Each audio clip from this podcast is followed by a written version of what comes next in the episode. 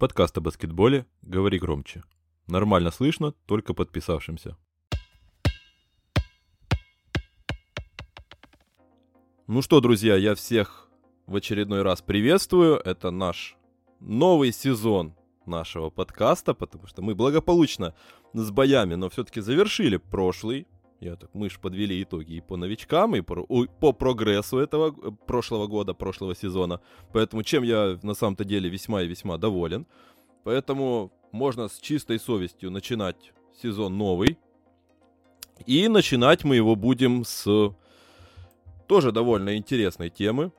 А именно, у нас не так давно открылся рынок свободных агентов, э, стартовало официально межсезонье в NBA, и, соответственно, уже можно подвести какие-то, возможно, где-то промежуточные, где-то не очень выводы.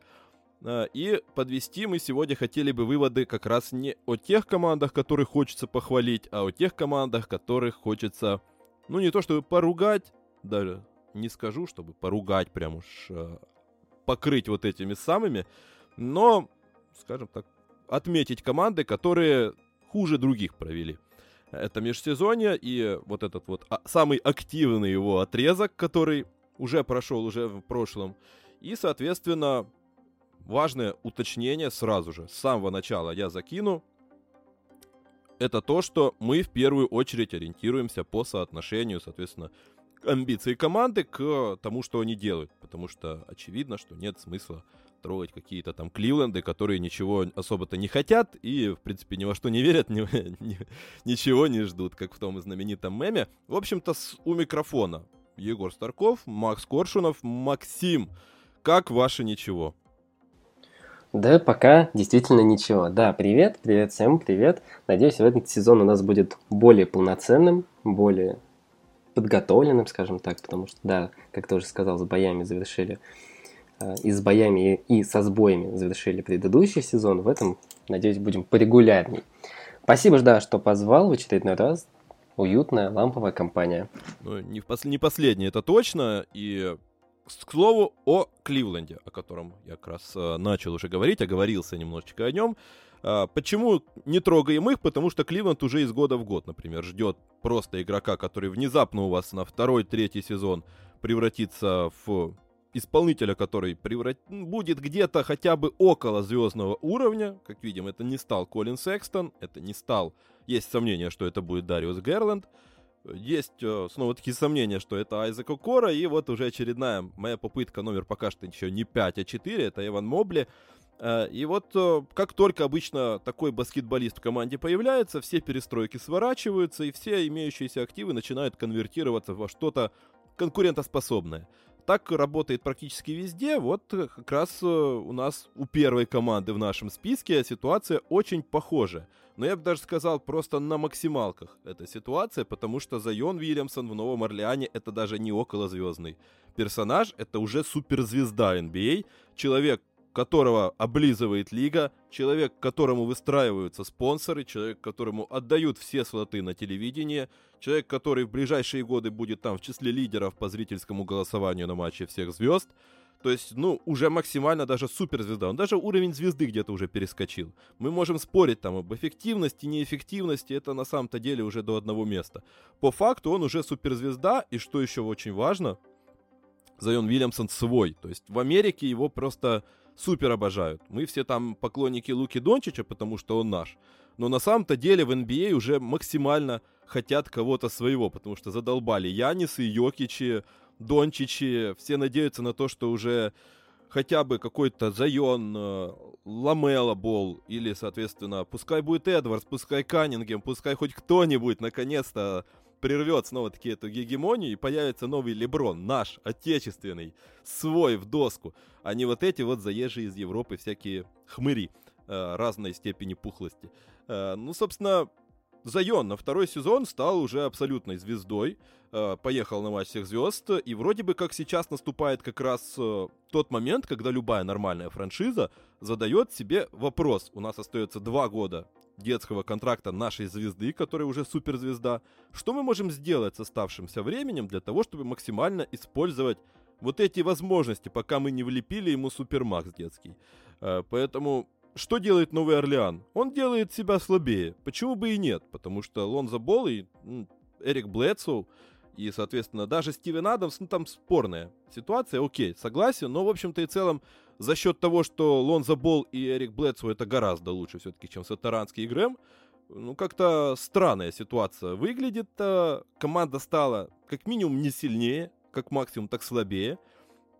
И я должен хотя бы у кого-то спросить, чтобы кто-то мне объяснил, что происходит. Возможно, у тебя есть какое-то понимание того, что в голове у этих людей. То есть Мак, Марк Де Энтони, Майк, Марк, Майк Де Энтони, это все решение проблемы, как э, вот, э, он же стал ассистентом главного тренера Вилли Грин. Да.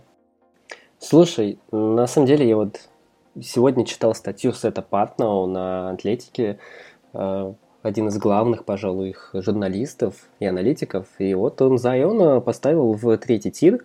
То есть это игроки с 20 по 36 места в рейтинге лиги. И он поставил Зайона аккурат за Треем Янгом и перед Брэдли Биллом и Донованом Митчеллом.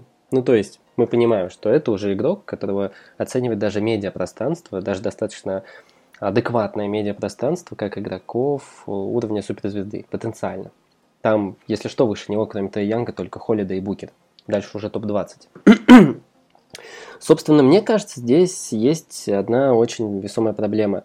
Несмотря на то, что Зайон уже реально становится суперзвездой, он по-прежнему еще не притягивает э, агентов, например, свободных, и в него нет веры со стороны опытных игроков, что он может выигрывать прямо здесь и сейчас. План Гриффина был предельно ясен и понятен еще посреди межсезонья не повторить ситуации Феникса, не повторить ситуации Сакрамента, а довести команду, ввести в команду хороших менторов, а желательно тех, которые могут разыгрывать мяч и руководить командой не только в раздевалке, но и на паркете. Лонза как бы, да, подходит, но у Лонза нет э, ветеранского опыта, у Лонза нет э, опыта победителя, э, Лонза не подходит. Соответственно, лот, самый главный, был понятен, это Кайл Лаури, Тут мне скорее вопросы к менеджменту, потому что с чего бы Кайлу Лаури было ехать из э, Торонто а, не в Майами или даже потенциально не в Даллас, потому что Даллас тоже был одним из главных претендентов на Кайла, а, в Пеликанс, чей медиарынок один из самых маленьких, даже несмотря на Зайона, это все-таки а, Новый Орлеан, где население 200 тысяч человек, где нет никакой инфраструктуры после знаменитого урагана – непонятно. Поэтому, мне кажется, здесь все-таки была ошибка не продлевать Лонза. Его можно было продлить пока что на вменяемых условиях. Я считаю, что игрок еще далек от раскрытия своего потенциала. А так я с тобой полностью согласен. Размен Лонза произошел на Девонта Грэма и Томаса Сатарански, что в принципе неплохо, если вы не, не особо хотите бороться за плей-офф. Ну, то есть, ребята неплохие, мне Девонта Грэм в принципе очень нравится, но насколько адекватно с ним можно выходить с, хотя бы в плей-ин, у меня пока что есть большие вопросы. А, в принципе, они добавили других ветеранов э, в свой состав. Это вот, ну, Йонас Валанчунас, он, в принципе, справился с этой ролью неплохо в Мемфисе, но, опять же, а, команде нужен был опытный ветеран именно на площадке, который может на площадке их стоить. Это не Йонас, это и не Гара Темпл. Поэтому очевидный косяк менеджмента отчасти очень удивительно, потому что Дэвид Гриффин все-таки был очень неплохим менеджером а, и мог, в принципе, даже работать в тандеме с Леброном менеджером, что было неплохо. Но, кстати, небольшой нюанс, еще хочу отметить, что на драфте все-таки они выбрали неплохого вроде бы игрока, который пока что в летней лиге их радует. И сейчас, вот в ближайшую неделю, нам стоит за ними последить, будут ли они э, рисковать и идти в Лауре Марканина, потому что там пока что есть определенная заинтересованность и вроде бы даже взаимная. Ну, знаешь, как бы тут как раз э, Новый Орлеан с Зайоном Вильямсоном, это как раз та команда, которая, ну вот в моем представлении, одна из команд в конце списка коллективов, которым нужен Лаури Марканен. Ну, то есть... Согласен. Зайон Вильямсон и Лаури Марканен, это, это куда? Это зачем и, и почему? И еще и Девонте Грэм. Это заявочка на худшую защитную команду лиги или как? Типа, ну, то есть, люди... Не, ну касательно Фина, там должен Техас мелькать во всех своих представлениях, кроме Хьюстона. А, по Девонте Грэму и Зайону Уильямсу и и Тюда касательно защиты, я с тобой полностью согласен. Грэм мне нравится, но защита его это весьма грустное событие. Ну вот именно, поэтому я как бы себе слабо представляю, в чем конкретно Новый Орлеан стал сильнее. То есть, не, ни в чем, нет. Вот как-то окей, я понимаю, что вы сэкономили на Девонте Греме, Девонте Греме, и он, по сути, в бросковой части может быть даже получше, чем Лонза Бол, то есть, как бы, понятное дело, вы отдаете мячи там туда с за, Зайону Уильямсону и Ингрэму, но как бы все равно Лонза Бол хотя бы добирал свое в защите. Он, у него была сумасшедшая химия с Зайоном. То есть у них было уже что-то общее, а сейчас, ну, как бы все очень странно, и у меня на самом-то деле даже нет объяснений, кроме того, что Майк Дента не придет и порядок наведет.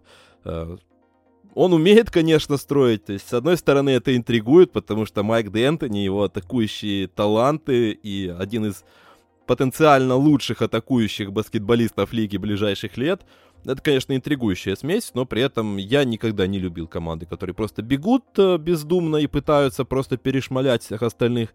А Новый Орлеан, я так понимаю, пытается идти именно по этому пути. Ну что ж, как говорится, пожелаем ему удачи, флаг в руки, как говорится, волна навстречу, и вот туда вот, пожалуйста, в светлое будущее, пока Зайон не попросит у вас максималку, а может быть, и не только не максималку, а запрос на трансфер, э, на обмен через э, годик до выхода на рынок. Но это такое дело, потому что многие Слушай, вот сравнивали, извини, э, вот да, эту да, ситуацию да. с попытками Нового Орлеана построить э, контендер или нормальную команду вокруг Энтони Дэвиса с Тайриками Эвансами и Эриками Гордонами. То есть, ну, так себе идея.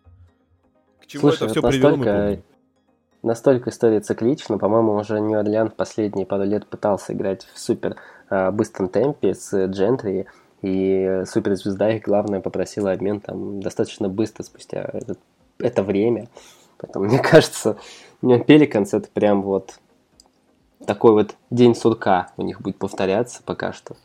Ну, то есть, я не знаю. То есть, люди, на мой взгляд, почти смирились с тем, что мы деревня. И это нас устраивает, мы ничего не пытаемся сделать. Вот нас устраивает этот день сурка.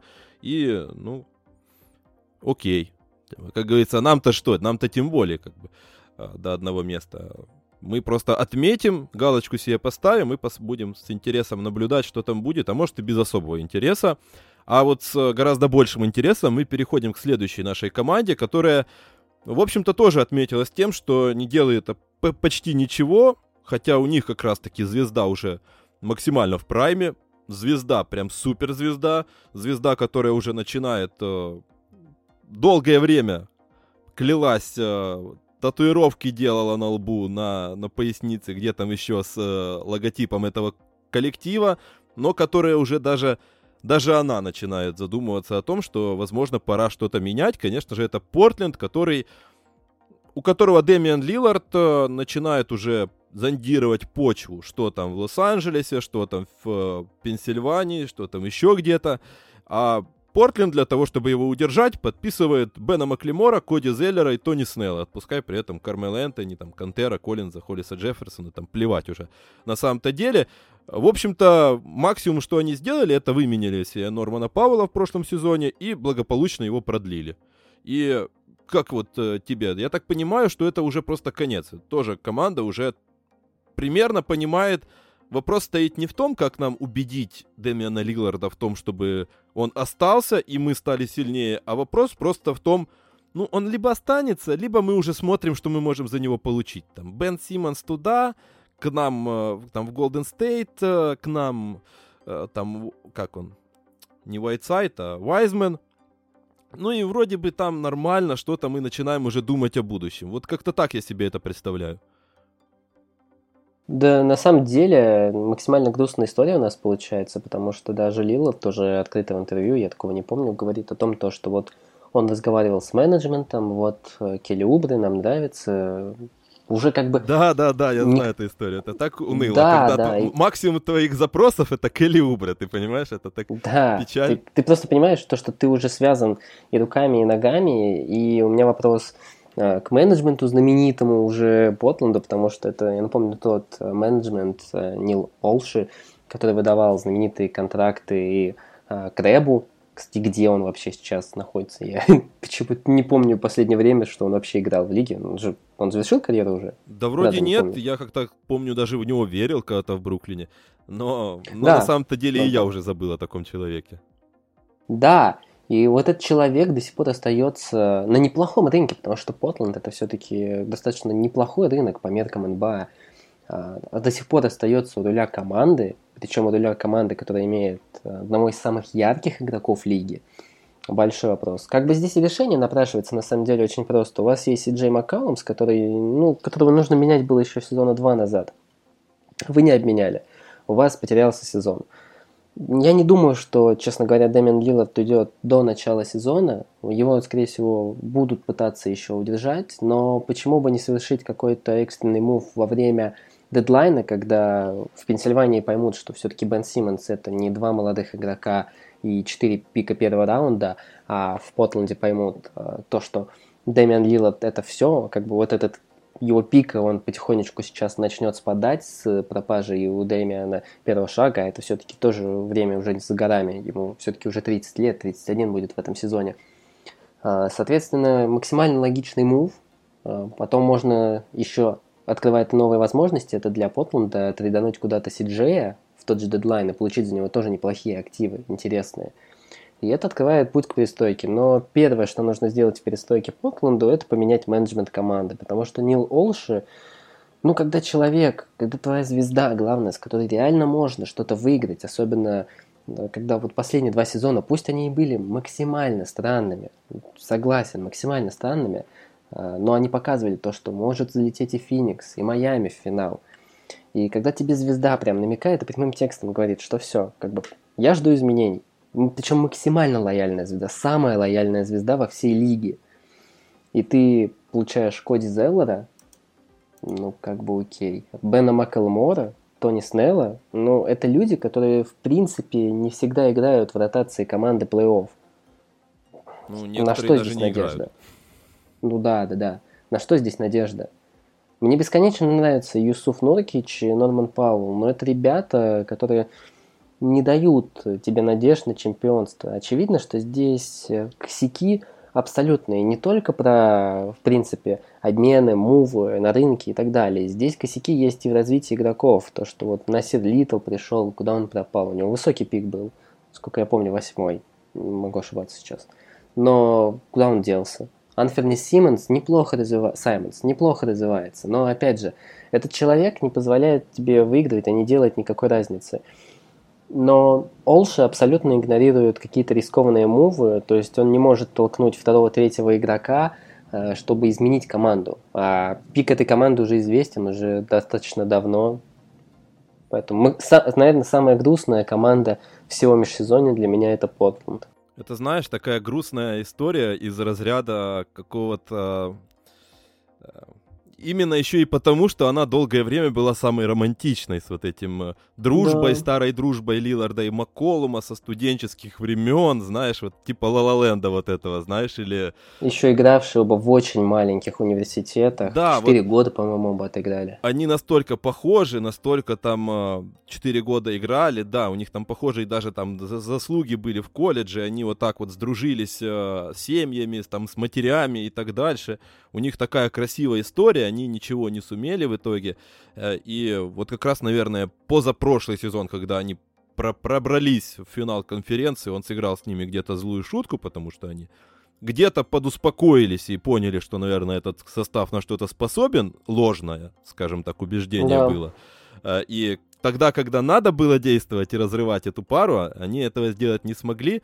Вот как раз смотрел недавно сериал с э, женой «Нормальные люди». Там примерно такая же история, конец точно такой же. Обычно э, они э, заканчивается все прощанием, грустным, со слезами на глазах, но какая бы история ни любви, любви не была, для того, чтобы двигаться дальше, иногда надо попрощаться. И мне кажется, это как раз про Лиларда и про Макколума.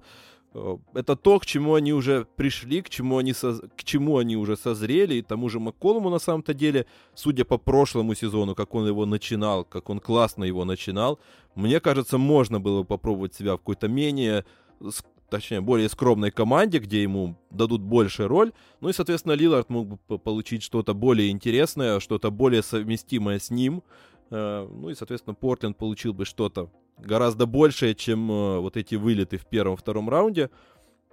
Но, как говорится, вот действительно, просто печальная история на самом-то деле, максимально. Тут, тут смотри, еще вот знаешь, что меня смущает? Э, понятное дело, что Сиджей мог кого-то обмануть. Я помню, были разговоры о том, что он вот сейчас при отсутствии здорового Клея там ходит чуть ли не в топ-3 АЗ лиги, странные разговоры, но они были и в начале этого сезона, и в конце прошлого, я помню такие разговоры.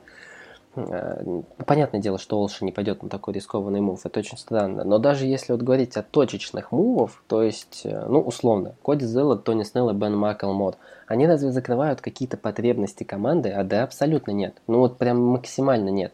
То есть Майами хотя бы – у них очень странная логика, у Райли постоянно они вот отказываются от танкинга, от перестроек и так далее. Но несмотря на это, они хотя бы пытаются делать точечные изменения, которые им нужно прямо сейчас лечить. То есть, условно, конечно, это не сработало, но это была хотя бы попытка заменить а, Краудера на Аризу в этом сезоне. Не сработало, понятное дело, но это хотя бы попытка. А здесь же, когда вот команде условно нужен э, какой-то защитный цербер на позицию первого-второго номера, они подписывают вингов, которые начинают либо терять скорости латеральные, как Каррингтон, и он вынужден опекать первых номеров, хотя он уже ну, не может, к сожалению. А, либо Дерек Джонс-младший, который бесконечно приятный парень, но который э, тупой. в атаке, к сожалению... Просто он тупой. Да, да, да, да к сожалению, да. Да, и который не дает никакого импакта в атаке для э, Маккалума, для Лиланда, не растягивает площадку и наоборот ограничивает их потенциал. Либо Нуткич, который вроде бы после травмы вернулся неплохо, но опять же у него есть определенные проблемы, и мы их видели все в серии с Денвером в этом сезоне. Абсолютно с тобой согласен. Тут на самом-то деле даже добавить не особо нечего, потому что тут еще и уходят люди кадровые, то есть из, из э, тренерского штаба мы все помним, что Вантерпул ушел, с которым связывались очень многие успехи вот тех лучших сезонов Портленда. Сейчас и тот, соответственно, должен был давно уходить. Это тоже вот эти затянутые отношения, которые все ты никак не можешь разорвать из-за того, что они вроде как тебе очень приятны и комфортны, но которые рано или поздно надо было разрывать желательно рано, они сделали все это поздно. И идут э, к тому, что и вот главная а. сюжетная линия тоже идет к тому, что это все будет поздно. Да, извини, вот не могу еще просто не закритиковать Олшу за один мув. Опять же, у вас есть готовая, ну, условно, у вас команда около контента. В любом случае, Лила позволяет так считать Потланд. Ну, постоянно говорят о том, что вот эта команда, вот она вроде где-то рядом. Мы понимаем, что у нее почти ноль шансов на чемпионство, но вот она где-то рядом. Они увольняют, наконец, Терри Стотса, уже давно пора, на самом деле, потому что, ну, человек не прогрессирует с ним команда давно. И кого они нанимают? Они нанимают Шенси Биллопса, приятного человека по ходу карьеры. Я не буду говорить про это расследование, там Я много вопросов сказать. к ним. Ну да, там очень много к нему и так вопросов. Я оставлю тебе эту тему. Он приятный игрок, достаточно умный, про него хорошие отзывы а, внутри лиги были касательно его тренерского будущего. Но вы даете ему пятилетний контракт человеку, который ну, не имеет такого опыта руководства такой командой. И он все-таки приходит не к Леброну Джеймсу, как это сделал Тайрон Лю в свое время. Э, человек, который ну, как бы и менеджер, и отчасти тренер, и Ну или Стив Нэш, давай поближе возьмем. Ну да, либо Стив Нэш, который приходит вот к трем суперзвездам, и он скорее психолог, у которого хороший тренерский штаб, если что, очень сильный. Вот, а Чонси Биллопс приходит дают, получают пятилетний контракт, пусть и с последней опции команды, но опять же, вы опять себя достаточно ограничиваете в том, чтобы сделать какой-то резкий мув. И, в принципе, не Лолша, это вот максимально неудобный персонаж для своей команды, который постоянно ее ограничивал в каких-то движениях на будущее. Из положительного я вот помню только контракт Ноткича, он был действительно неплохой. Ну вот знаешь, у меня такая... Не знаю, почему-то Портленд у меня сегодня э, возбуждает во мне такие аналогии. Э, но вот Нил Олши, все же знают, что у него так актерское прошлое есть, и вот он срежиссировал, наверное, идеальную драматическую картину.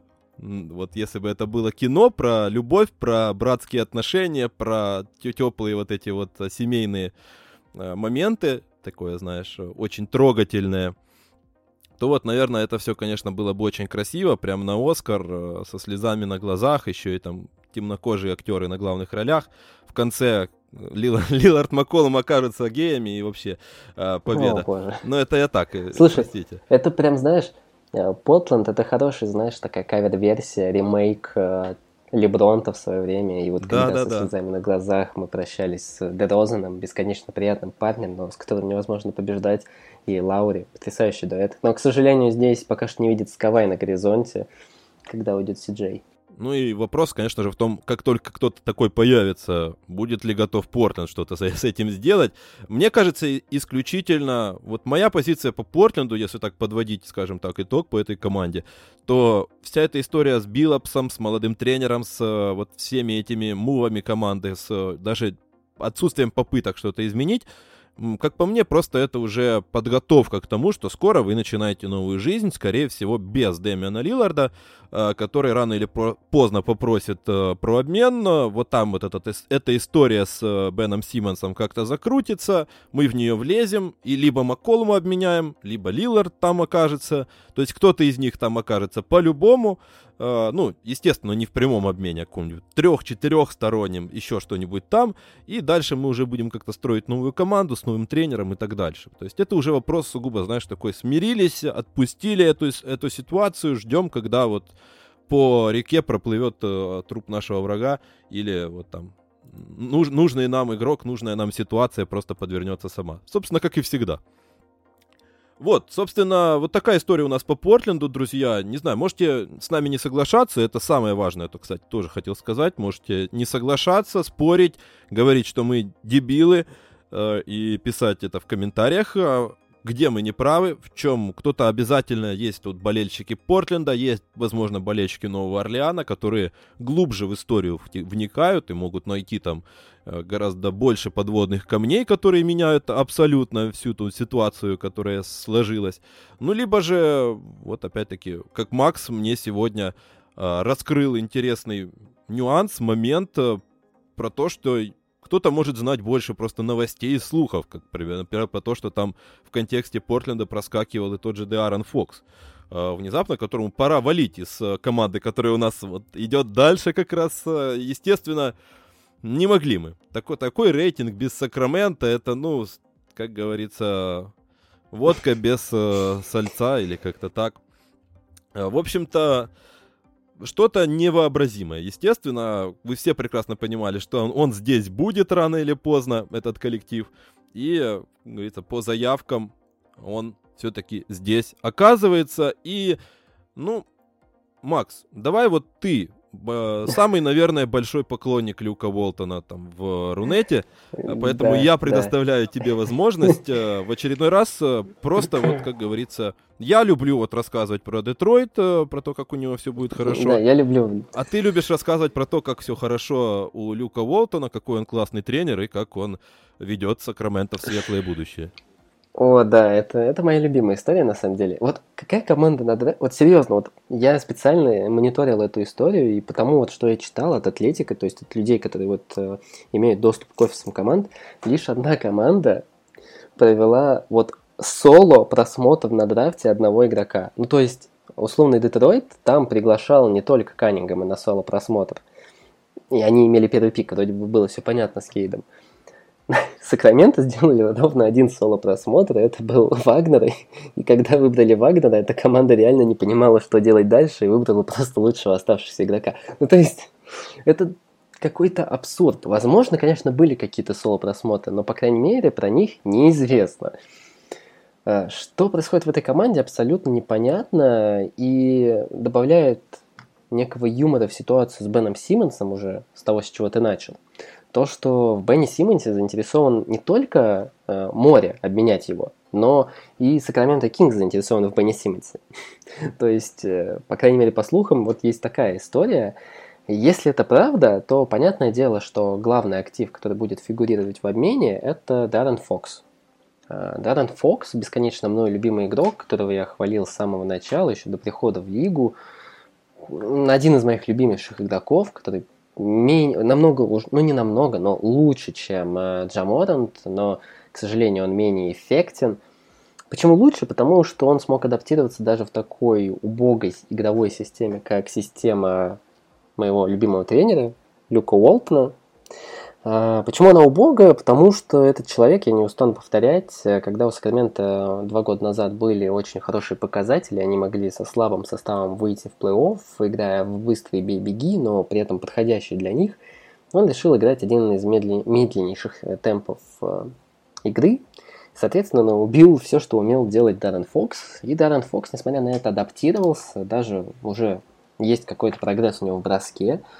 Он добавил в розыгрыше, у него, если что, вот кто-то его будет сравнивать с Беном Симмонсом, почему я считаю, что, допустим, сейчас вот могут, надо мной посмеяться, что я считаю, что в обмене Бен Симмонса на Фокса а Филадельфия должна доплачивать. Он точно не хуже него в розыгрыше. Это даже и статистически, не статистически видно, потому что, по крайней мере, Фокс это не простой драйв and кик разыгрывающий, который входит и делает скидку на дугу. Им, кроме Хилда-то и некого кидать. А, ну и Халибеттона в этом году. В защите Фокс, конечно, похуже Симмонса, но не намного. То есть э, на передачах он работает шикарно и один из лучших разыгрывающих, который работает именно на получение в лиге. А, но ему действительно пора валить отсюда, потому что он прогрессировал каждый сезон. Я не представляю, куда ему прогрессировать сейчас вот на пятый сезон, потому что он научился играть даже с чистым разыгрывающим, как Халибертон, с человеком, который ну, просто обязан играть с мячом. Сейчас ему добавляют Дэвиана Митчелла, человек, которому тоже нужен мяч, который будет играть неплохие минуты в первый сезон, потому что Дэвиан Митчелл все-таки это трехлетка, причем человек, который выиграл титул, у него хорошие очень задатки для того, чтобы быть важным игроком уже в первый состав, плюс достаточно, ну, все-таки понятная ситуация с тем, что Сакраменто это команда, которая, скорее всего, не выйдет в плей-офф в этом году. Вот.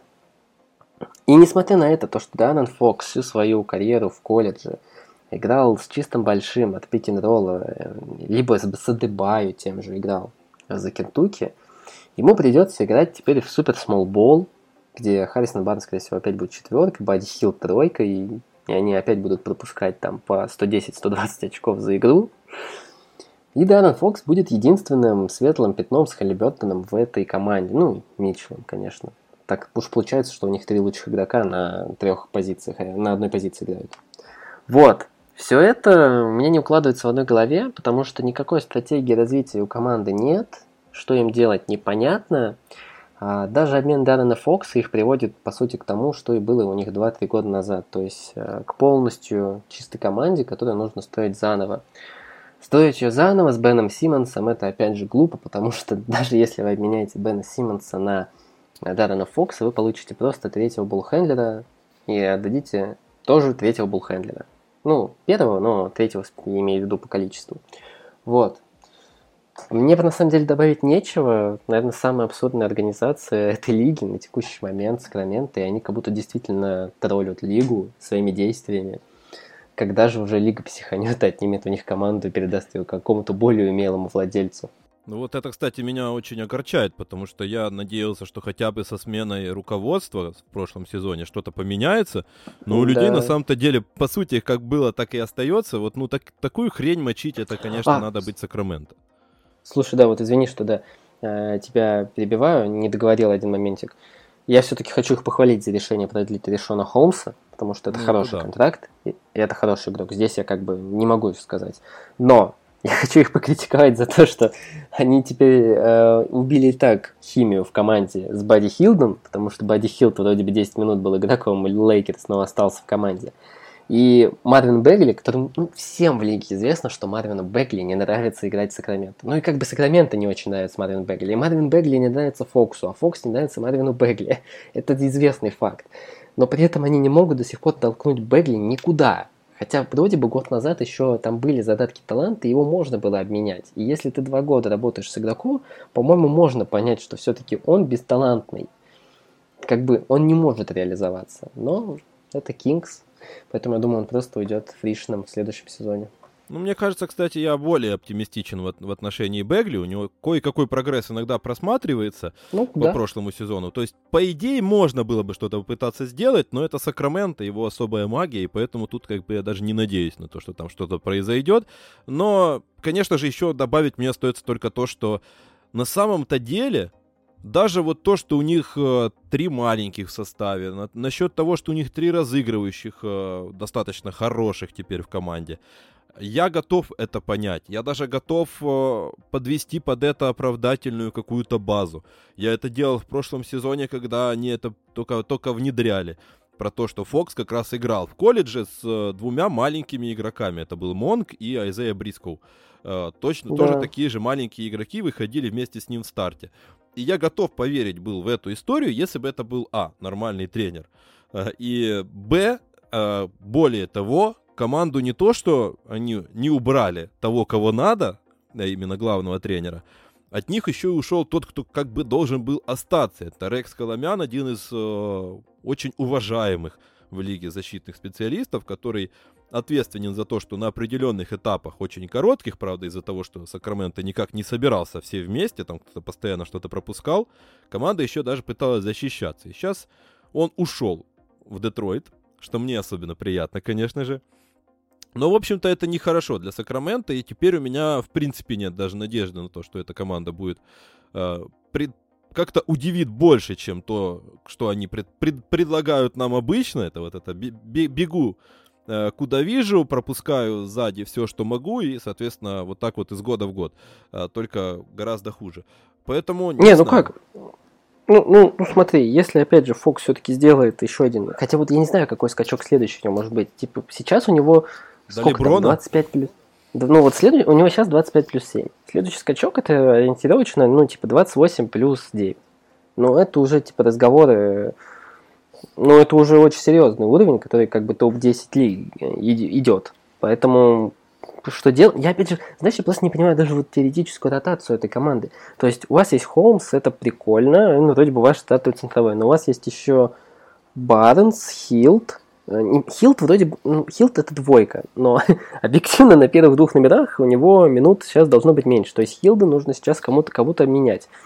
Кому? Непонятно. У вас есть Бегли, который должен тоже какие-то минуты получать там с надеждой. Ну, короче, это тоже долгий разговор.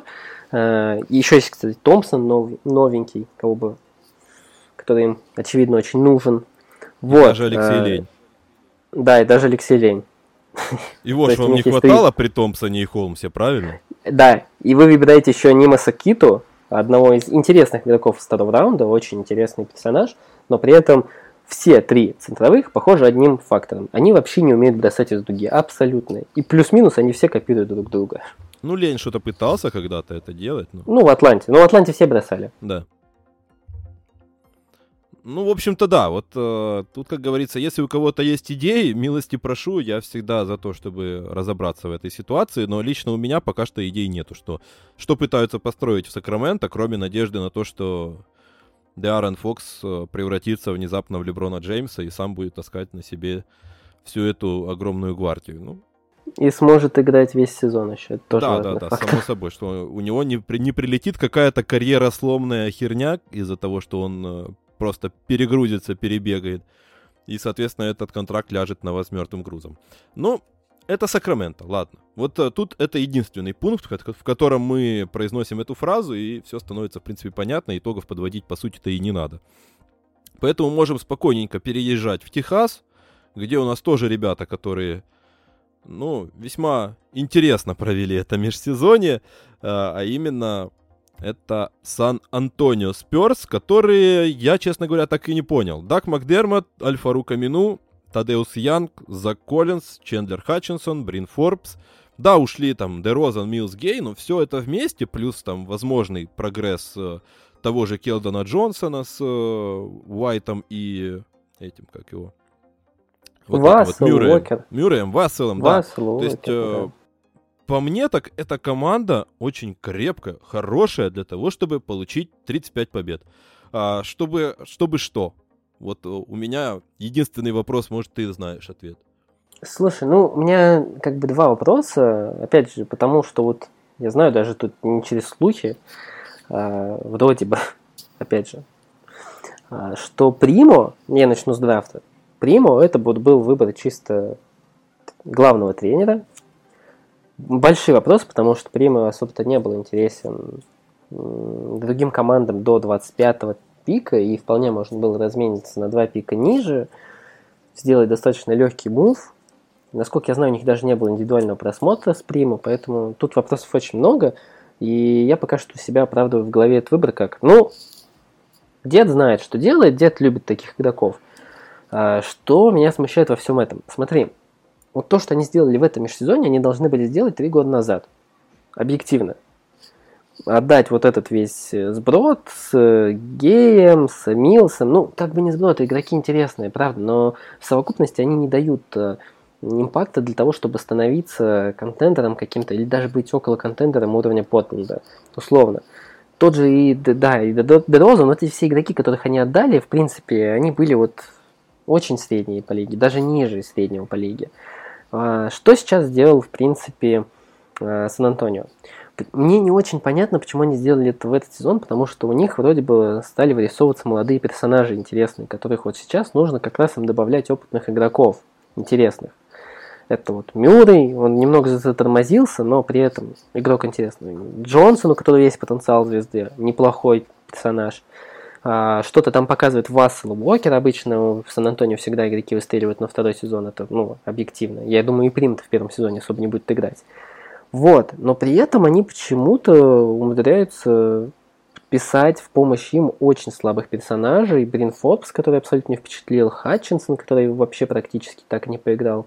Тадеуш Янг, который явно идет на спад, Дак Макдермот, который, который что? Ну, за 14 миллионов. Хорош. А? За 14 миллионов в год. Да, да, да, который вот за 14 миллионов в год не даст там ничего. 14 миллионов в год это почти Данкан Робинсон, учитывая все там подобности его контракта. А Данкан Робинсон, ну, действительно вам делает импакт, а Макдермот это просто отчасти еще и большой без защиты. Вот. За Коллинс, который постоянно не играл, и Амину, который уже, ну, сколько лет он не играл к уровня команды плей-офф? Года три, по-моему. Вот. Поэтому, ну, тут как бы огромное количество вопросов, что они решили сделать. Возможно, это последний проект деда, и он вот решил подчастую все с нуля снести, ну, все вот эти старперские контракты, и выдать что-то интересное. Но, опять же, тут, чтобы выстоять что-то новое, э, а не бороться уже за плей-офф сейчас, Тут можно было делать, но были такие возможности в этом межсезонье. Ну, года два-три, даже при всей магии деда, которая в последние годы, будем честны, немного подиспарилась, потому что все-таки уже не так живенько у него бегают старперы, не так живенько у него развиваются игроки, которые абсолютно не умели делать какие-то вещи, как вот Дрозен, который так и не научился бросать, например. Но опять же, вот небольшой момент э, Будет интересно, если они все-таки подпишут Лаури Марканин. Я, я продолжаю верить в этого парня, честно. Я, вот, я читаю критики про него, но у меня до сих пор сидит в голове мысль о том, то, что первый сезон по статистике у него был лучше, чем у Новицки и э, Подзингиса. Нет, мне тоже, кстати, Лаури Марканен очень даже нравится, поэтому я буду двумя руками за него. Э, если, конечно же, он окажется в Сан-Антонио, это немножко скрасит историю. Это будет очень прикольно, но пока что, во всяком случае, у него шансов оказаться в Сан-Антонио столько же, сколько и в любой другой команде. Ну да. Поэтому да. на сегодняшний день все-таки Лаури Марканен все еще завис где-то в воздухе, и поэтому мы не можем э, ссылаться на это. Мы оставляем небольшое вот там звездочкой, как говорится, помечаем про то, что Лаури Марканен может изменить эту ситуацию, но все равно, конечно же, я не совсем понимаю, э, как это должно выглядеть, и где-то когда-то читал шутку про то, что какие-то там аутисты все эти ребята в Сан-Антонио, которые боятся с людьми разговаривать, там выйти на обмен вот этих, вот этих пиков, попытаться как-то слиться, чтобы там какие-то контракты сложные принять э, за пики. Соответственно, они просто такие, не-не-не-не-не-не, мы вот возьмем просто тот, кто нам надо, мы не, вот эти все сложные вещи, не-не-не-не-не, мы просто свободное место забьем Макдермотом. Не-не-не, все остальное, нет, спасибо, мы вот, не надо нам звонить, у нас телефон еще вот этот с этим диском в офисе стоит, он не принимает ваши мобильные, не. То есть мы, мы по-простому, мы по старинке голубями отправляем. Пишите почту. на пейджер, если что. Да, у деда в Японии он как раз там что-то барахлит, правда, немножко. А, вот, в общем-то, как-то так я себе представляю это межсезонье Сан-Антонио, которое, да, может изменить приход Лаури Марканена, который, ну, вполне себе еще может э, вписаться в эту, в эту историю, в эту компанию, но на сегодняшний день все очень странно, и, на мой взгляд, конечно же, тут какая-то попытка до сих пор балансировать на вот этой грани, которая раньше вроде как была вашей фишкой, а теперь это какая-то шутка, над которой уже как-то даже и не смеются. Знаешь, когда ты ее уже повторил несколько раз, и она уже вроде как не актуальна. Поэтому Сан-Антонио отправляется в наш список, и как раз предшествует еще одной команде из того же штата, что самое интересное. Мы далеко решили не ехать на последние два места. И это, конечно же, Хьюстон. Да нет, шучу, конечно. Хьюстон, кстати, как раз сейчас очень приятное впечатление составляет. Они очень да, быстро как-то набрали себе хороших ребят молодых, и как-то вот даже интригует то, что они собираются тут делать. Садитесь Там... в бенд-вагончик Хьюстона сейчас, пока не поздно. Да, то потом сейчас э, расцветет у нас Джон Уолл в этой компании э, молодых и красивых. Но нет, конечно же, это Даллас, ребята, и оговорюсь сразу. У команды есть один большой момент, за который можно поставить плюс. Естественно, это самая свежая новость про то, что они все-таки уломали Луку Дончича на подписать супер максимальный детский контракт. Это все очень хорошо. По сути, это одна из главных вещей, которая стояла перед руководством Далласа. Подписать Дончича, прервать все эти разговоры о том, что он может там уйти. На мой взгляд, правда, это никак эти разговоры не прервет, потому что никак уже в наше, в наше время, в 21 веке, это не мешает звезде высказывать свое недовольство. Но как бы они, да, сделали, кое-что они сделали, но они, по сути, просто предложили Луке Дончичу кучу денег, которые он подумал и взял. То есть я не скажу, что это какое-то невероятное, там, знаешь, э, достижение для менеджеров, э, которое ты заносишь себе в резюме. Ну, приехали мы, короче, в Словению. Э, с нами был Дирк, с нами была компания ребят, с которыми Дончич общается. В общем, мы с ним встретились, мы кинули ему в рожу э, кучу денег, и он такой, ну, ок. И мы такие, ну, ок. То есть, и все. Лука Дончич получил больше 200 миллионов, и не то чтобы это какая-то большая, крутая вещь. А, в остальном Даллас не сделал, по сути, ничего. Не, ну, ладно, скажу так. Они сделали один момент, штрих, сразу об этом же я говорю, э, про этот штрих, э, про то, что они в теории немножечко подрихтовали вот эту свою позицию на флангах. Они выкинули Ричардсона, который уже не играл, они выкинули Мелли, который не нужен был, и взяли двух таких вот там 3ND, которые могут подбрасывать, могут что-то где-то защищаться. Буллок, Браун — это окей. То есть там э, в плей-офф, очевидно, не хватало нормальных вингов, из-за чего там не хватало на Джорджа Кавая персональной опеки. Окей. Но в остальном, сами понимаете, масштаб этих личностей, Буллок, Браун, это, ну, печаль, беда, наверное, да? А в остальном ребята просто сидят и ждут, когда Горан Драгич уломает просто Торонто как-то. И его отпустить просто так желательно. А, но я так понимаю, этого не произойдет.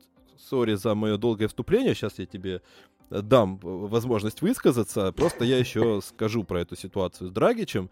А, проблема еще интересный просто момент хотел зацепить, что с одной стороны, да, Горан Драгич уже сказал, мы все, наверное, слышали или читали про то, что я не хочу играть в Торонто в духе этого, и это у меня амбиции гораздо выше, и вроде как э, это какое-то объявление войны. С другой стороны, я бы не сказал, что так оно и есть, потому что агент Горана Драгича, Билл Даффи, это агент, э, с одной стороны, Луки Дончича, то есть что как бы у нас подводит под определенные параллели. С другой стороны, он еще и агент с недавних пор э, персонажа по имени Скотти Барнс, которого задрафтовали Репторс очень даже недавно, поэтому как минимум Билл Даффи не заинтересован абсолютно в том, чтобы Горан Драгич устраивал какие-то там неприятные истории с э, Торонто и заинтересован в том, чтобы эта история завершилась не скандально, потому что у него, во-первых, нет скандальных людей э, в послужном списке, э, во-вторых, э, ему еще работать в этой организации очень долго, пока Скотти Барнс будет э, игроком Репторс. Поэтому тут не получится дожать э, Торонто какими-то вот такими вот историями типа Эрика Блэдсоу и Рича Пола, вот этих вот скандалов, э, шантажа и всего прочего. Э, поэтому, скорее всего, Далласу не стоит рассчитывать на то, что Торонто просто так отпустит Горана. Поэтому вот э, на фоне этого, вот что делать э, Далласу после этого? Слушай, ну у Джерри-то, я думаю, теперь точно не отпустит Даллас просто так. Ну, Драгича в Даллас просто так.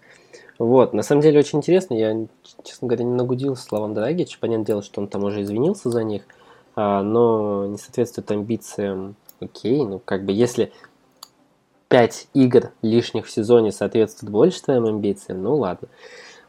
Хорошо, интересно. Ну, для меня, смотри, как межсезонье Далласа выглядело. Должно было выглядеть в идеале.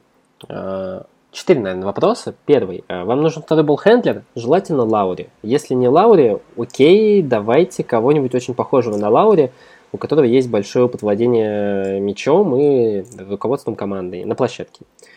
А, второе. У вас есть подвешенный вопрос, э, в принципе, глубиной состава, потому что вот эти ваши Фини Смиты, эти ваши Э, кто еще там, Макси Клеберы, Дуайт и Паула, это прикольно, но как бы вам не дает ничего эффекта вау.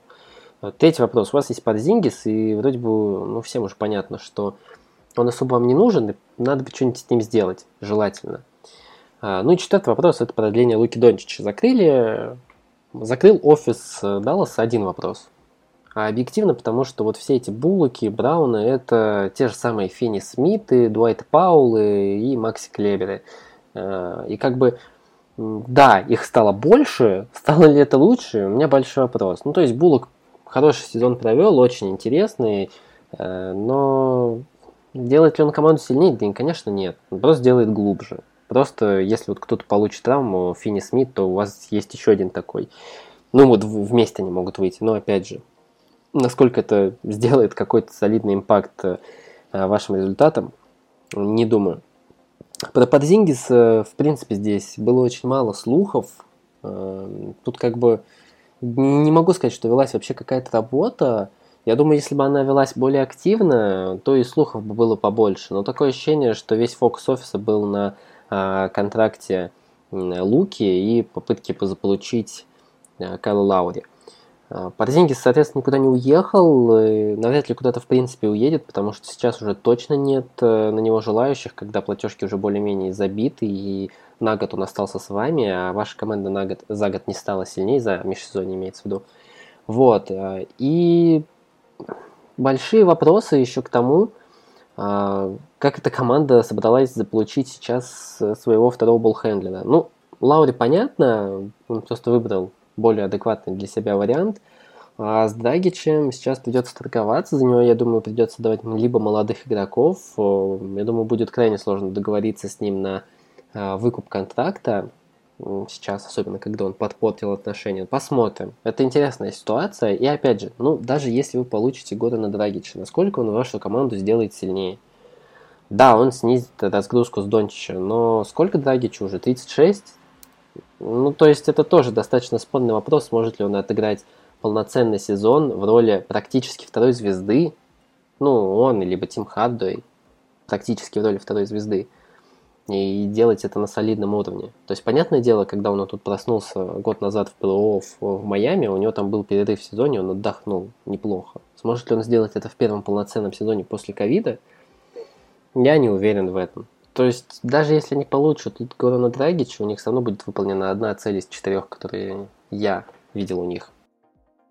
Вот именно, что я на самом-то деле как раз к этому и хотел подвести, что на самом-то деле не уверен, что даже Горан Драгич решает какие-то ваши проблемы глобальные, потому что, ну, локально он немножечко поможет, но в том состоянии, в котором сейчас пребывает Горан, ну, просто надеяться на то, что там химия с Дончичем она как-то зарешает, ну, на мой взгляд, немножко странно это все. В остальном, конечно же, два года назад мы все разговаривали про то, как классно Даллас все продумал, как он раздал контракты хорошие ролевым игрокам. Он их сейчас к 2021 году прекрасно их конвертирует э, во что угодно. Свободно к моменту подписания Луки Дончича мы там в платежке есть гибкость, и мы все сделаем, организуем, все прекрасно будет. 21 год на дворе, Луки Дончич выписали все-таки с горем пополам этот максимальный контракт, и, и, и все, и, и все, все, больше дальше ничего нету. И так и осталось у нас э, то, что было, э, как говорится, то, что было, то и полюбило. Э, и... Ну, тут еще знаешь, какая для меня грустная история, что этому Далласу в любом случае придется уходить в перестройку уже при Луке, который входит вот в первый тир суперзвезд и будет претендовать на MVP. Ну, в любом случае, потому что здесь игроки объективно уже стареют. Ну, вот именно. Поэтому я не знаю. Тут, скорее всего, с Драгичем все идет к тому, что придется все-таки Далласу чем-то платить. Потому что есть у них, как минимум, то, что, ну, хотя бы в теории пригодится Торонто. Ну, Тайрон Терри, Джош Грин.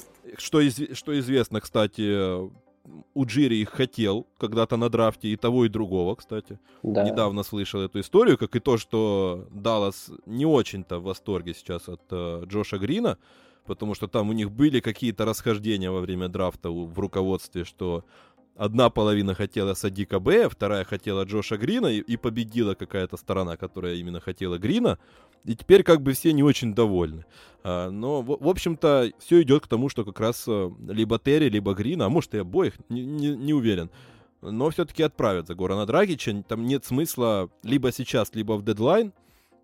Ну, в общем-то, нет смысла дожидаться, что просто так Торонто отпустит с богом э, Горана куда-то просто так, без компенсации. У Джири-то уж явно не такой аутист, чтобы ловиться на такую маленькую а, рыбку. Поэтому история с Далласом, конечно, максимально странная, на мой взгляд. А, поэтому, честно говоря, пишите, снова-таки, а, обращаюсь к вам, если у вас есть какие-то другие соображения, какие развеят просто все тучи вокруг этой странной ситуации. В остальном, конечно же, Лука Дончич продолжит феерить, но я не уверен, что это конвертируется как-то в результат, тем более, что вы поставили э, главным, если мы уже говорим про Чонси Биллопс, Биллопса, то мы, у него хотя бы есть какой-то запас э, интриги, знаешь, что мы не знаем, какой он еще пока что тренер, мы ну, знаем, да, какой тренер да. Джейсон Кид. Э, и как бы... Зато этот прекрасный мув со стаканчиком. Ну вот это, конечно, да, ну это да. Ну да, к сожалению, это единственное. Поэтому я не знаю, честно, еще и сюда тренерский штаб, если я прекрасно понимаю, что еще и Карлайла, которого много ругали, но все-таки он выдумывал что-то буквально на ходу, все-таки мы прекрасно понимаем, какого уровня это тренер, то Джейсон Кит в сложной ситуации не уверен, что он найдет какой-то выход, и поэтому все может закончиться вообще каким-то коллапсом и тем, что вот действительно то, то о чем ты сказал, придется уходить.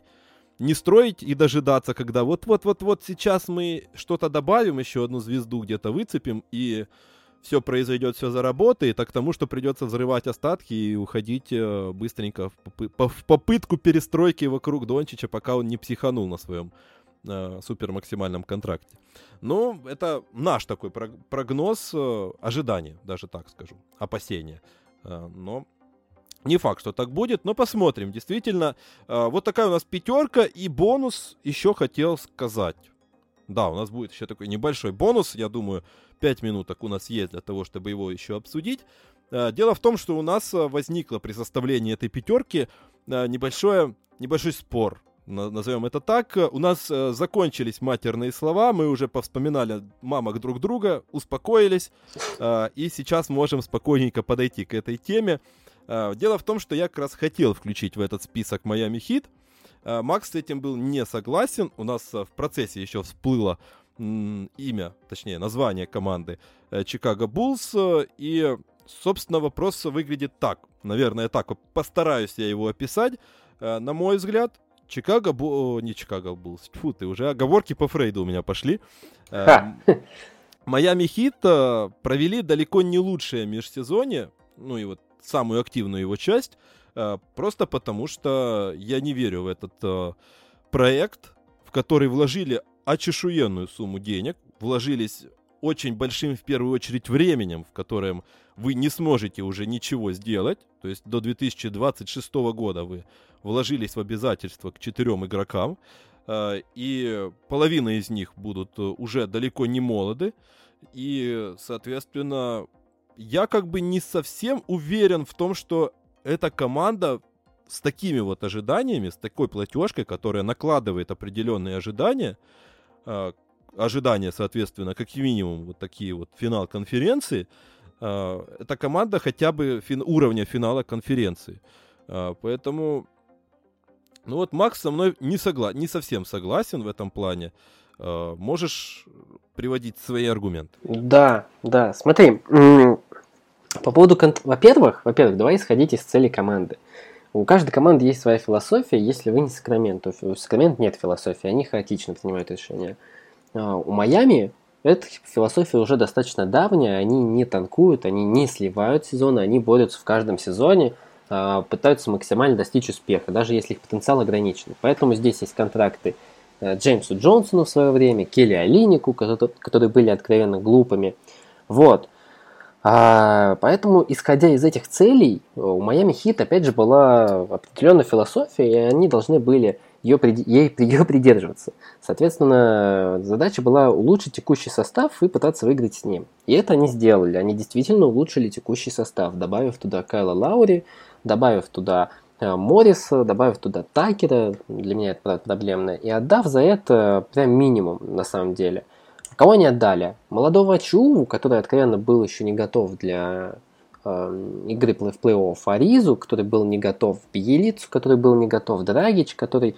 Да, это большая потеря, но вы меняете Драгича, извините, на Лауре. Хаслим там вернулся, но это ладно. А, Игудала, который откровенно провалил плей-офф, и Кендрик Нан, который был неиграбелен на уровне плей-офф. То есть вы, не, вы отдали никого, о ком вы можете пожалеть. При этом вы еще сохранили очень неплохого персонажа, в которого я все-таки немного верю, это Ладипа. А, причем на минимальном, ну, практически на минимальном контакте, или даже на минимальном, я не помню, там, по На минимальном, по-моему, я смотрел вот как ну, раз перед подкастом. Вот, да. И у вас остается, в принципе, все игроки, которые вам нужны. У вас традиционно в хит появится какой-то игрок, который был низко задрафтован или не задрафтован вообще, как вот, например, Омер Юрцевен, другой турецкий центровой – который сейчас феерит э, в летней лиге. А, вы подписали неплохих ветеранов, один с чемпионским опытом, хотя у меня вот к нему у меня действительно есть вопросы к э, Пиджей Такеру и его контракту, потому что это какой-то знаешь, ну, даже для меня. Маркифа Моррис, который уже известный рингчейзер. И ваша команда, в принципе, стала лучше по сравнению с тем, что было. То есть вы действительно стали лучше. А, я сделаю плавный переход к Чикаго быстренький. Да, давай. Вот. И тут как бы у меня вопрос именно. Потому что я Майами Хит и Чикаго сравниваю, что я думаю, что они где-то будут вместе и очень близко находиться в конференции друг к другу, а, если ничего не произойдет экстраординарного. Проблема в том, что Чикаго достигает уровня Майами, который вот держится у них практически всегда, они там вот в плей из плей-офф попадают крайне редко. А, и вот Чикаго достигли этот уровень, на котором они в текущем состоянии ну, продержатся ну, два года, три. Потому что все-таки два у них важных игрока будут сейчас стареть и становиться хуже. И дальше Чикаго уйдет в очередную перестройку, которая уже происходила у них несколько раз за последние там, 10 лет, условно. А, вот, ну, 12, давайте так. Вот. А Майами Хит по-прежнему будут находиться на этом месте, на которое прыгнул сейчас Чикаго. То есть, исходя Без, из философии э, Хита... Со стареющим они... Батлером и, и умирающим Лаури? Нет, они будут с умирающим э, Дрозеном и стареющим Вучевичем. Но суть примерно Не, ну я имею в виду Майами. А почему они должны а, Майами, остаться, да. если Лаури развалится да, да. буквально в ближайшие годы? Почему да, я, я правда верю в том, то, что Майами Хит пропустит один, максимум два сезона в плей-офф э, со стареющим Батлером и стареющим Лаури э, и снова вернуться. Опять же, вот будут на этом уровне команды, которая бесит всех, и никто ее не захочет встретить. Ну, прошлый сезон исключение, разумеется. Вот. А, к Чикаго у меня опять же вот большие вопросы к тому, что они сделали, потому что они не закрыли проблемные позиции. У них, да, им нужен был буллхендлер, и они получили Лонзо Болл. Первое подписание этого лета. Я такой посмотрел, окей, круто, мне очень нравится, как это будет смотреться. Лонзо, Зак Лавин, Вучевич, да это же прекрасно. И Патрик Уильямс прогрессирующий. Мы видим, что он сейчас в летней лиге показывает. Прям вау, круто, классно. Вообще вопросов нет. Вы потом подписываете Каруза, ну, как бы, ладно, у вас хороший бэккод э, э, на бенче будет в виде Уайта и Каруза, это интересно, правда, уже интересно. И дальше вы подписываете, даете неадекватно большой контракт Дерозану. И тут у меня возникает вопрос. У вас есть Коби Уайт, который хуже индивидуально, как Дрозен, но который в командно будет вам более полезен, потому что он растягивает площадку, что вам нужно, который тоже нужен мяч, но не так сильно, как Дрозуну в последние пару лет. Раньше все-таки Дрозун играл больше без мяча. И так получается, что у вас есть праймовый болхендлер, это Лонзо Бол, у вас есть Дерозан, который сейчас очень, которому очень нужен мяч, потому что если он не будет держать мяч, он будет э, давать возможность играть в узкой защите э, и не будет растягивать площадку. А, у вас есть Лавин, который играет вообще вспомогательного разыгрывающего уже пару лет. У вас есть Коби Уайт, у вас есть Алекс Карузо, то есть у вас пять человек, которые претендуют на мяч. Опять же, у вас есть Никола Вучевич, который тоже любит по, не поразыгрывать, но подержать мяч в атаке и скинуть его на врывающегося катера. И как это все будет работать, учитывая, что вы решили даже и на драфте взять э, Дасунму, который тоже очень праймовый буллхендлер, большие вопросы, очень большие вопросы. Я не понимаю, как это может работать даже в теории. То есть по уровню таланта они совершили огромный скачок вперед, вообще не спорю. Вот если считать именно уровень таланта. Э, но как это может функционировать вместе органично, да я вообще ума не приложу. Подожди, ну, ну прям. Вот я как раз хотел вклиниться. Я сейчас э, не, не uh-huh. буду пересказывать все то, что как раз э, рассказывал не так давно в отдельном подкасте по Чикаго. Но как бы самое смешное, ну, то есть э, то, что я как раз обратил внимание вот буквально перед э, записью этого подкаста, что мы почему-то говорим про то, что э, наличие Демара Дерозан создает некоторые проблемы в атаке из-за того, что он не бросающий. Хотя Демар Дерозан бросает гораздо лучше, чем Джимми Батлер. То есть у Джимми Батлера даже среднего нету, никакого. То есть вот вообще там 30 ниже 30%. У Дерозана убойный средний, около 50% он оттуда заваливает, 45 или около того. То есть в прошлом сезоне я много видел матчей Сан-Антонио, и во многом вот это вот э, у них отсутствие полностью спейсинга, оно даже визуальность э, того, что он есть, создавалась во многом как раз благодаря тому, что Дерозан мог находить вот эти дальние средние, их попадать. Э, поэтому как бы для меня не проблема абсолютно, что Демар Дерозан это какой-то не бросающий баскетболист, особенно на фоне того, что мы вот как-то так перешли к параллелям с Майами, что у Майами выходят Джимми Батлер, который абсолютно не бросает, то есть еще хуже из-за дуги, чем э, Дерозан, и еще хуже э, даже со средней, и плюс у них еще и центровой не создает пространство, в отличие от того же Вучевич. То есть у Чикаго пространство вообще вагон будет. То есть вопрос в том, что они как-то будут делить мяч, э, ну, Делят же мяч Ирвинг, вот, да. Дюрант и, и Харден. Ну, то есть. Я вот как раз к этому хотел, то что у Батлера все-таки ситуация, когда он ему приходилось быть основным разыгрывающим, и сейчас ему давали нормального разыгрывающего, и они будут делить этот мяч. А в Чикаго на площадке будет находиться три с половиной разыгрывающих всегда на площадке. Ну и как-то я с этим не вижу проблем, потому что Лонзо Бол показал, что он как бы может играть без мяча. Это не проблема. Демар де Розан точно так же играл с двумя разыгрывающими Уайтом и Мюрреем. Э, как бы тот же Зак Лавин, э, как бы в принципе не, не доминирующий на мяче игрок, и который весь сезон, ну, насколько это позволяло, скажем так, корпоративная этика в клубе, э, чтобы не напрямую тыкать в э, товарищей по команде и в руководство, он едва ли не требовал себе еще и разыгрывающего. Поэтому как бы никто из них не тяготеет к тому, чтобы вот э, реально как Рассел Уэстбрук забрать мяч в первом же, в первом же касанием и последним от него избавиться. Вот в чем. Слушай, вопрос. ну, а, да, извини, что, что перебил. А, я с тобой согласен, но вот ты вот привел аналогию Дерозана с Мюрреем и Уайтом. Ну так, по сути-то это и не особо работало по факту-то. Ну, то ну есть, как? ну, ну да, он играл. на уровне того, что у Сан-Антонио не было таланта и не было спейсинга абсолютно, но они еще и как-то ковырялись, ну, то есть... Э, это еще куда ни шло. Дерозан на определенном этапе даже похвалы там вы, э, получал свой адрес за то, что еще хоть как-то ковырялся в прошлом Не, он, он стал лучше, да. Это, то есть, э, ну, я к тому, что у Майами с этим сейчас должно быть ну, гораздо печальнее, потому что Джимми Батлер не может играть без мяча, он бесполезен в броске. А Дебайо бесполезен в броске. Э, Лаури как раз э, все свои лучшие годы проводил тогда, когда от него не требовали играть э, скорера, а когда ему отдавали мяч безраздельно. То есть он тоже требует мяча на постоянке. То есть это как раз-таки у Чикаго много людей, которые могут распоряжаться мячом, но не то, чтобы его прям требуют э, вдоль и поперек держать прям руку на этом мяче, на пульсе. А вот у Майами как раз как минимум два игрока, которым вот тотали нужен, нужен мяч, и просто вот с, с утра и до вечера я должен с ним находиться, потому что без мяча, ну, это сразу уже минус 50 к моей полезности. Вот это меня беспокоит гораздо больше, чем, например, вот у Чикаго. Понятное дело, что защита там вообще мы не сравниваем, э, характер вообще мы не сравниваем в этих командах, это вообще другое. Я кон- конкретно в контексте атаки и того, что мы почему-то считаем проблемным у Чикаго, то, что сразу много людей могут разыгрывать, при том, что 21 век у нас три, три разыгрывающих играет э, порой в командах, э, и при этом игнорируем то, что у Майами нету ни спейсинга как такового, э, лучшие звезды не умеют бросать, а приходит человек, который требует мяча просто вот в праймаре. Смотри, да, давай последний аргумент, чтобы не затягивать. По Дебаю я, кстати, могу провести аналогию с Дерозаном небольшую, потому что Дебаю в этом сезоне стал ну, гораздо больше. У него хороший кисть, это отмечают многие специалисты. Хороший бросок, он стал гораздо дальше бросать в этом сезоне. То есть, по сути, это вот средняя дистанция у Дрозана, э, я вот там посмотрел, это там 11 футов, э, а у Адбаю 7,6. Ну, то есть, да, как бы есть разница значительная, но Адебайо делает каждый сезон вот скачок по средним дальности бросков все дальше и дальше. И не с годами, когда он начнет бросать из дуги, в отличие от Демара.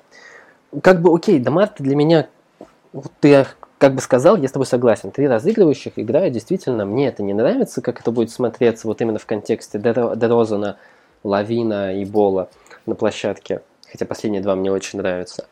Тогда у меня два других вопроса. Зачем Булс дали контракт Каруза и Дасунму выбрали на драфте, когда можно было выбрать ну, кого-то более интересного, который может дать какие-то небольшие минуты по ходу сезону уже сейчас, потому что Дасуному это все-таки интересный персонаж, он там а, учился в Иллинойсе, родился в Чикаго, красивая история, потрясающая, но все-таки это человек, который вот прям доминирует на мяче в университете.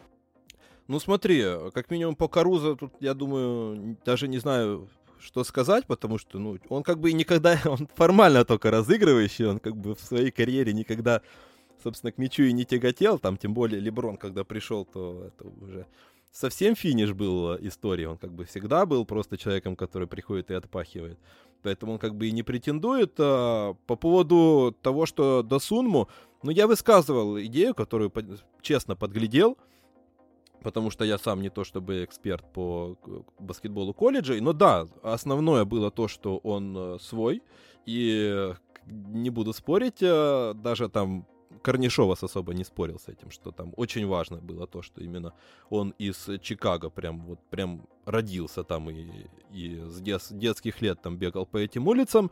А, тут, а, я так понимаю, вопрос исключительно в то, что это как раз-таки человек, которому придется меняться, проделывать примерно то, что делает Лэндри Шемет, который тоже был доминирующим игроком на мяче в университете, основным разыгрывающим, а в NBA превратился в такого классического 3D игрока, а, насколько там позволяет D. А, тут как бы вопрос исключительно в том, что все отмечают у Досунму характер, а, мотивации будет за, за шиворот в команде из родного города.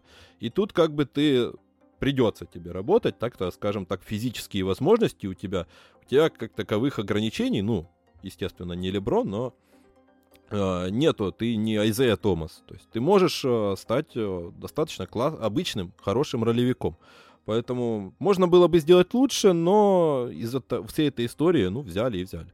Э, то есть добрать на оставшиеся места людей, которые просто будут нормальными ролевиками на скамейку, ну, тоже опять-таки можно. И плюс, Да конечно... вингов бы хотя бы набрать. Ну и да, само собой, типа, понятное дело, что это как бы... Но мне кажется, тренди вингов тоже найти можно, и как бы просто хоть, хотя бы нормальных, типа, это, ну, не так уж страшно, как, ну, на мой взгляд, сугубо такой скромный, скажем так. Поэтому, тем более, что впереди Марканен, с которым, э, скорее всего, тоже попытаются сделать сет. Впереди что-то надо будет делать с Коби Уайтом, потому что здесь очевидно, ты прав, да, он тоже требует какого-то к себе отношения, там, роли какой-то, которую теперь, э, я так понимаю, будет э, что-то типа Лу Уильямса со скамейки. Э, и плюс, скорее всего, я уже об этом говорил, там будут думать о том, как бы его загнать в дедлайн, тоже за, за что-то более полезное да, прямо это возможно, сейчас, да. пока у него там еще год по контракту.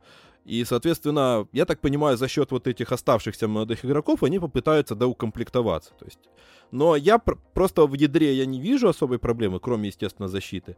Э- в остальном можно добрать, но мне нравится хотя бы то, что у них это нет какой-то глобальной подвязки. Да, мы с тобой сошлись в самом начале про то, что это в зависимости от того, кто что ставит во главу угла и кто что считает хорошим. Я считаю, что как бы, ну, у них достаточно все гибко. То есть сам Лонзо Бол получил длинный контракт, но он молодой.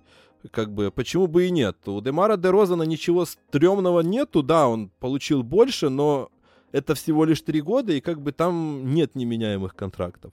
А, длительных финансовых э, обязательств у, них, у них нету. Если надо будет, они всегда начнут новую перестройку. А если не надо будет, они продлевают Зака Лавина, и они вместе с Лонзо Болом, с Уильямсом, если надо будет, там, соответственно, Вучевича оставят, если не надо будет, э, не оставят. Но люди могут расти. Бол может расти, Лавин может расти, э, Уильямс может расти. То есть эти люди будут развиваться. У Майами меня смущает то, что они запаковались до 26 года с людьми, которые, из которых развиваться может только Бема Дебаю. То есть и то не факт, что прям до уровня Джоэля Эмбида и какого-то краеугольного камня. Поэтому как бы не получилось так, что эти люди в 23-м уже уснут благополучно, и все остальные три года они будут обязаны 100 с гаком миллионов платить просто вот за спасибо. Тем более, что Данкан Робинсон, ну, импакт, да, это имеет, но 10 очков, 20 миллионов за 10 очков в плей-офф, ну, то есть... Не, ну Талит Хида тоже может развиваться. Я как бы, да, это, это последний аргумент. Если не уйдет. Да, да, да. То есть э, тут, как бы, мне кажется, кстати, тоже. Та, та же история что, история, что и у Коби Уайта, там, мне кажется, будет немножко тесновато ему, его попытаются превратить во что-то, что поможет прямо здесь и сейчас, под, учитывая то, что он э, не так ярко выглядел и не так выстрелил в этом плей-офф, как в, в позапрошлом, э, и поэтому у Тайлера Хиро сейчас немножко котировки пошли вниз. Э, но, опять-таки, вот это, кстати, момент, в котором мы, наверное, обратимся ко всем, кто нас слушает, и, возможно, вы нас рассудите в этой истории. Э, пишите, собственно, в комментариях, э, кто прав, кто виноват. Ну, вернее, тут нет правых и виноватых, потому что, по сути, это гадание на кофейной гуще. Тут, знаешь, может три матча пройти, и там, не знаю, Зак Лавин сломает себе что-нибудь, и мы закончим этот разговор раз и навсегда. Э, поэтому тут как бы всякое случается, к сожалению, в этот спорт, жизнь и так дальше. Э, тут просто есть мнение, и поэтому вы можете точно так же этими мнениями делиться. Э, вот такая вот у нас история получилась, и мы идеально, наверное, вкладываемся в неплохой тайминг, за что я благодарю в первую очередь тебя, Максим. Мы впервые не ушли в какие-то невероятные дебри, а прошлись четко и по существу, как мне кажется, и вроде как э, все зацепили. Да, слушай, ну спасибо, что позвал. Реально, действительно, по таймингу, мне кажется, получилось и не душно, и достаточно интересно, и емко по главным лузерам, по нашему, отнош... по нашему мнению, э, в этом межсезоье. Э, ну и, друзья, остается только поблагодарить всех вас, кто дослушал до этого момента. Конечно же, обычно не прошу, но вы все прекрасно сами знаете, что лайки, комментарии, подписки, все это приятно, конечно же, и мотивирует нас собираться немножко почаще. Мы и так планируем это делать, но э, спойлер, скажем так, небольшой. Но, конечно же, любой фидбэк, положительный или негативный, конечно же, он приветствуется и добавляет этой мотивации. Ну и что ж, остается только пожелать всем э, хорошего здоровья и только хорошего интересного баскетбола в новом сезоне.